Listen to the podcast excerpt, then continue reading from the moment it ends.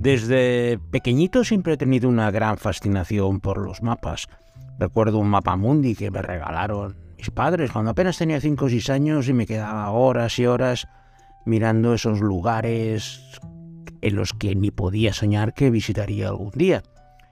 Y en estos mapas siempre hay accidentes geográficos que me llamaban mucho la atención por la forma tan extraña que tenían. Uno de los lugares que siempre me había llamado mucho la atención es una península que siempre había soñado en visitar y que hasta hace pocos años no pude conseguir eh, realizar ese sueño. Es un lugar muy interesante que dividiremos en dos partes o voy a hacer la primera, puesto que es un lugar muy muy grande y es casi imposible abarcarlo en poco tiempo. Pero eso sí, me voy a recordar siempre de las especialidades gastronómicas que disfruté en mis días de dolce farniente por esa zona, empezando por una comida tan sabrosa como un filete imperial de camarón, y para beber una exquisitez local, el licor de Damiana, un pequeño arbusto cuyas hojas se destilan para hacer un aguardiente bastante seco, que en esta zona también se utiliza pues para hacer margaritas. Porque hoy en esta nueva edición de Traveling Series con Lorenzo Mejino os voy a invitar a visitar el estado mexicano de Baja California Sur.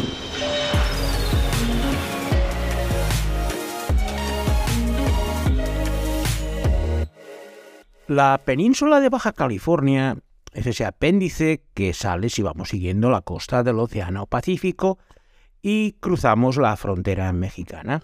La península está separada del resto de México por una lengua de agua que se llama el Golfo de California o el Mar de Cortez, dependiendo de la nomenclatura que queramos seguir.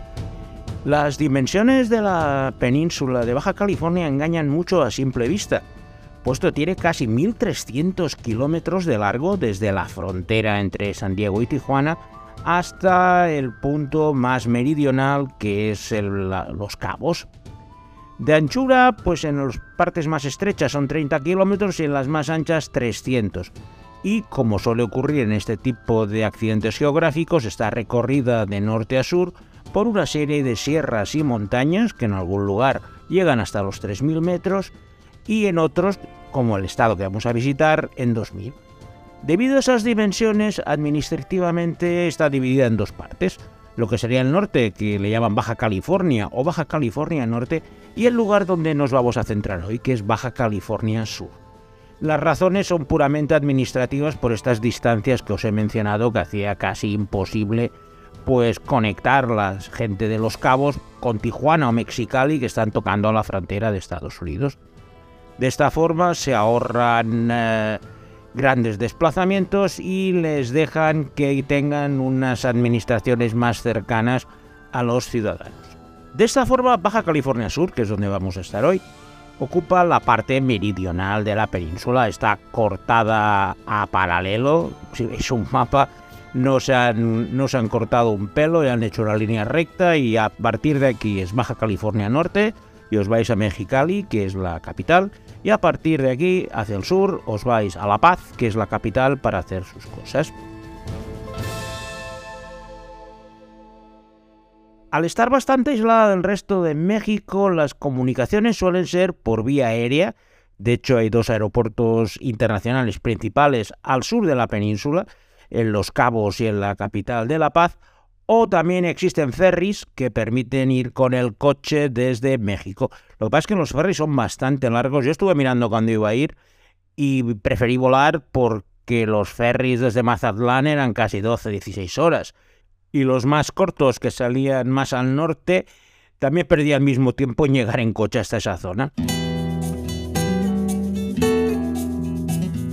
Como os he comentado al principio, siempre me había traído mucho ese accidente geográfico tan largo y estrecho, y aprovechando una estancia de vacaciones en Sinaloa, un estado del que os hablé hace algunos episodios, decidí coger un avión y en poco menos de media hora salté de Mazatlán hasta la capital La Paz, que fue mi base de operaciones para los cuatro días que estuve en Baja California Sur. Al ser las distancias tan largas, tuve muy claro que me iba a concentrar en, el extremo meridional porque es donde se encuentran las atracciones más interesantes y de hecho, pues viendo las series que os voy a comentar, todas se han rodado en esta zona. Es un lugar muy turístico, de hecho su principal actividad es recibir turistas americanos de la zona californiana o del Canadá que buscan, en especial en los meses de invierno, pues bañarse en las aguas cálidas del mar de Cortez y tomar el sol, aparte de beberse pues todos los margaritas, tequilas o agaves que caigan en sus manos.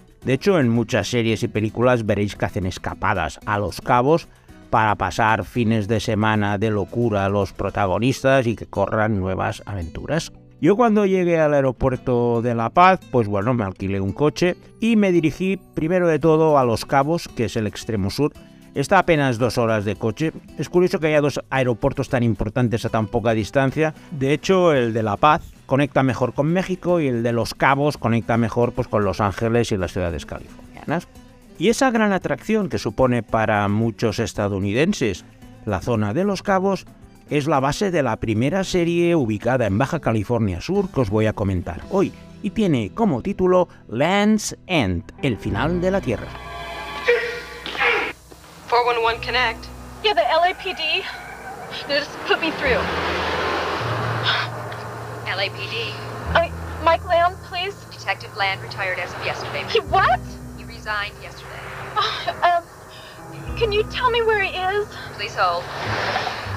Land's End es un juego de palabras que corresponde al nombre del protagonista, Mike Land, un antiguo policía de Los Ángeles que abandonó el cuerpo completamente desencantado tras haber estado persiguiendo durante muchos años a un capo mafioso y que en el juicio fuera exculpado.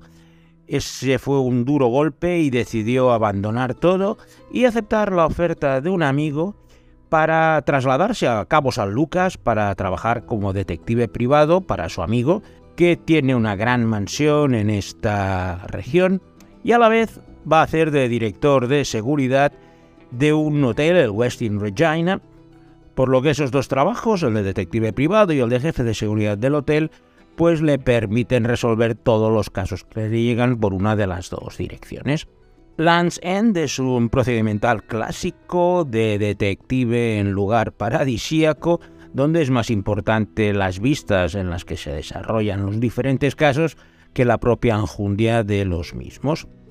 En todo momento os vais a notar los patrocinios de la Oficina de Turismo de Cabo San Lucas para mostrar las mejores imágenes. De una forma similar a otros detectives de la época, es una serie de los años 90, que pues estaban en lugares veraniegos como Acapulco, Puerto Vallarta y en este caso pues era en Cabo San Lucas. El protagonista es Fred Dreyer, que fue una gran leyenda del fútbol americano y que posteriormente hizo un gran paso a la interpretación estando muchos años en una serie de los 80 que tuvo mucho éxito, que se llamaba Hunter, y luego ya decidió crear su propia serie y protagonizarla. Y nada mejor, pues eso, que pegarse unas vacaciones de un año en el Cabo San Lucas. La serie es completamente telegrafiada, veis un capítulo, los títulos de crédito, y ya podéis saber quién es el asesino, quién es el bueno y quién es el malo. De hecho, fue una serie que se vendió en sindicación, es decir, que no tenía ninguna cadena que la compraran, sino que la vendían al mejor postor. No tuvo mucho éxito, apenas duró un año, pero eso sí, si queréis ver las vistas del Cabo San Lucas, nada mejor que Land's End.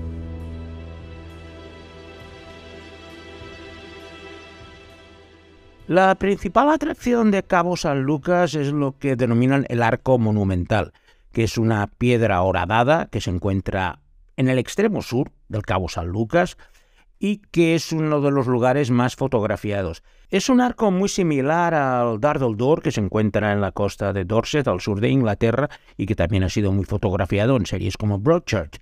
Pero una visita al Cabo San Lucas, de hecho por eso fui allí, era para ver lo bonito que es este Dartle Door, en especial pues con el agua azul turquesa que la rodea y que es uno de los principales atractivos turísticos.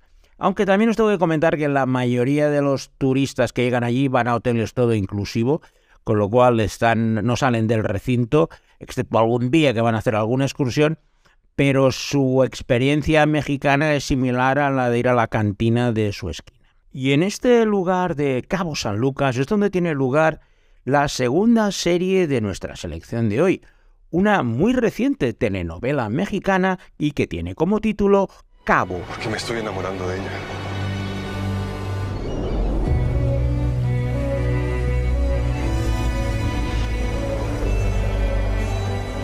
Estuvo increíble venir aquí y conocerte. Solo falta algo más para, para que no la pueda olvidar nunca. Cabo es la historia de Sofía, una chica de un humilde entorno rural que se casa perdidamente enamorada de Alejandro, un joven empresario.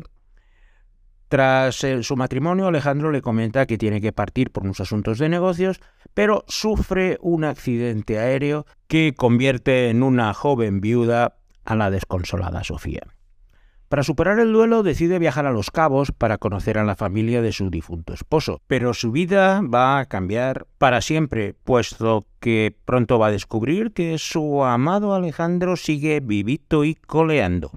La cosa no acaba ahí, puesto que rápidamente se entera de que encima su Alejandro es un impostor que había adoptado la identidad del verdadero Alejandro que había muerto hace muchos años. Pero como es un culebrón, ya os podéis imaginar que este Alejandro original tampoco ha muerto y vuelve a aparecer en la serie.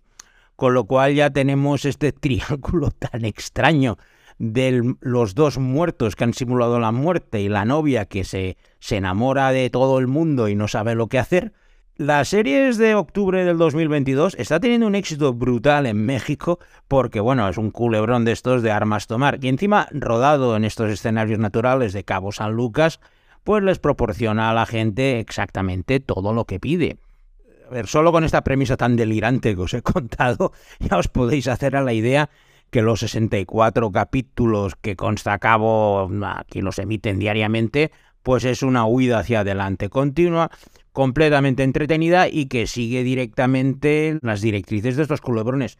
De hecho, todavía no ha acabado y, y lo estoy viendo esporádicamente porque es tan delirante que hasta tiene su gracia y sobre todo he visto varios para poder hablaros pues de mis recuerdos de la zona de Cabo San Lucas.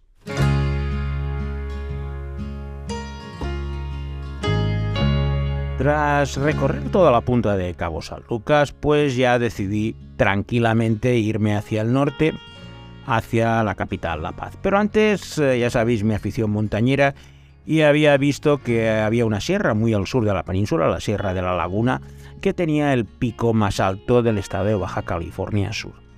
Ahora la verdad es muy fácil conseguir información. Recuerdo pues hace 30, 40 años que si quería subir a una montaña, la verdad es que no sabía cómo hacerlo y tenía que pedir información a los lugareños o coger algún guía. Ahora en cambio con aplicaciones como Wikiloc o otras encuentro rutas y caminos para seguir rápidamente hacia la cima.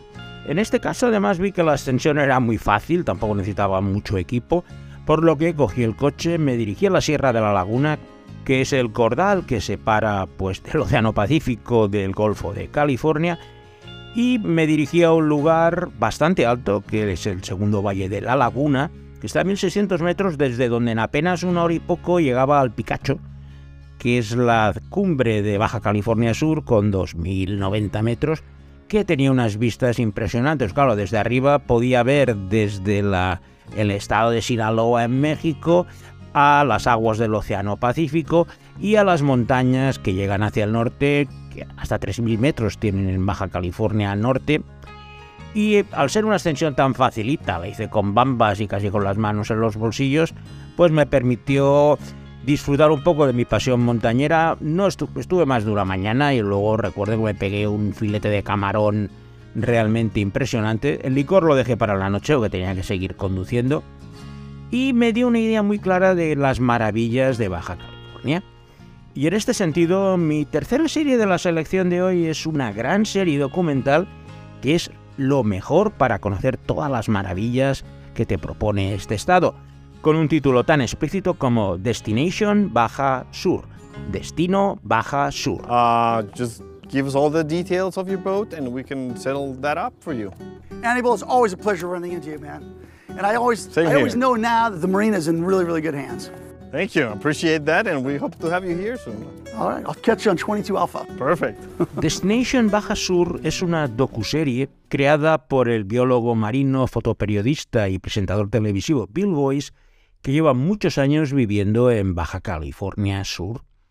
Y de esta forma, pues a través de sus experiencias personales, viaja para reencontrarse con viejos amigos y de esta forma, pues mostrarnos la pesca de altura, que es una de las principales actividades de la región, así como subir a montañas como el Picacho, mostrarnos la cultura mexicana y la historia española desde los tiempos en que Hernán Cortés envió unas naves en el siglo XVI, así como nos muestra pues lugares escondidos y menos conocidos como la preciosa Turtle Bay, sin dejar de visitar pues, los lugares más turísticos como el Cabo San Lucas. Es una serie de viajes donde el anfitrión nos va mostrando sus experiencias y es la mejor manera de conocer, si tenéis curiosidad, todas las maravillas de este estado de Baja California Sur.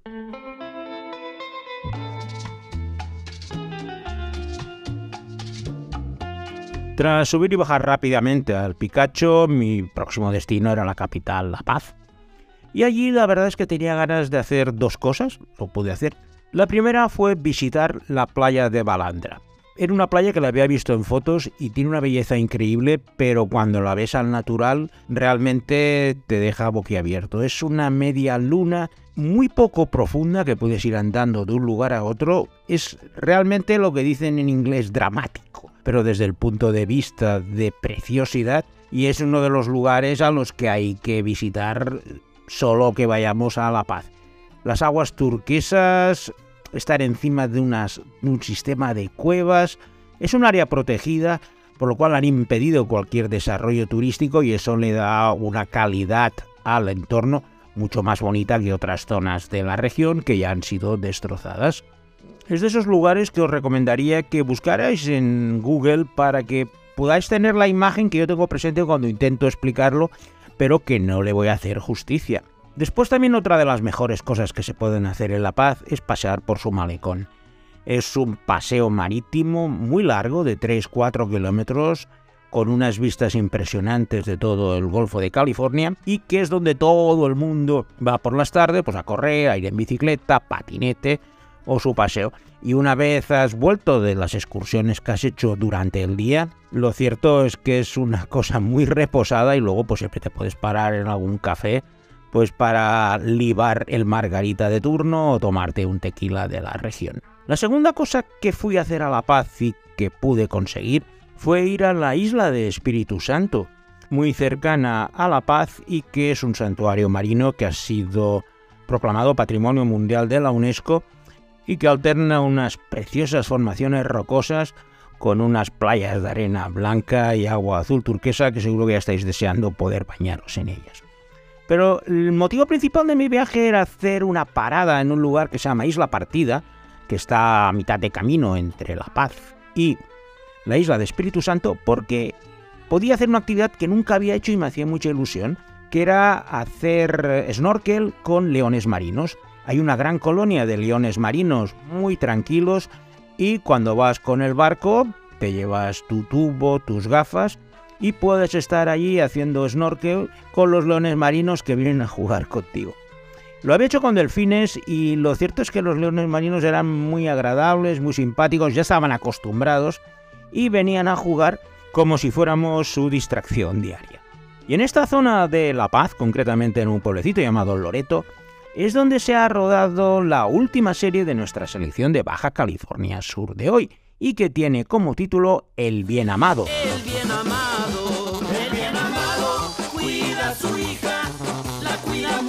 Tal vez demasiado.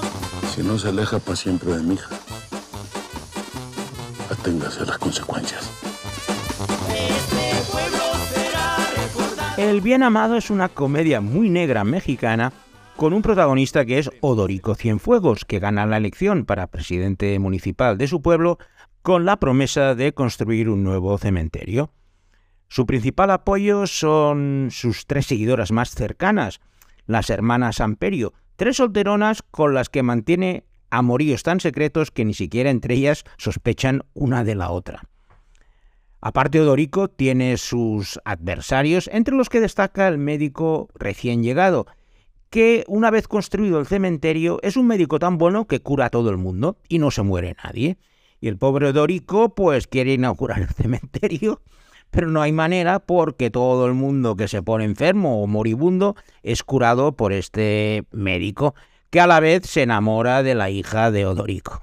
Ya os podéis imaginar que esta premisa es de lo más delirante y divertida. Está rodada en el pueblo de Loreto, muy cercano a La Paz, y lo que he visto me ha divertido bastante porque por lo menos no se lo toman en serio. Bueno, lo de tener los tres amoríos y lo de que nadie muera en el pueblo. Y no puede inaugurar el cementerio entronca mucho las tradiciones necrófilas de los mexicanos, empezando por ese Día de los Muertos, y me parece el broche ideal para cerrar esta edición de Traveling Series. Ya me imagino a Alberto Laya rebuscando en los buscadores de viajes para encontrar un vuelo barato para La Paz o Los Cabos para disfrutar de los leones marinos o de lo que le venga de gusto. Y sin nada más, ya me despido de vosotros, emplazándoos para la próxima semana donde tendremos una nueva edición de Traveling Series con Lorenzo Mejía.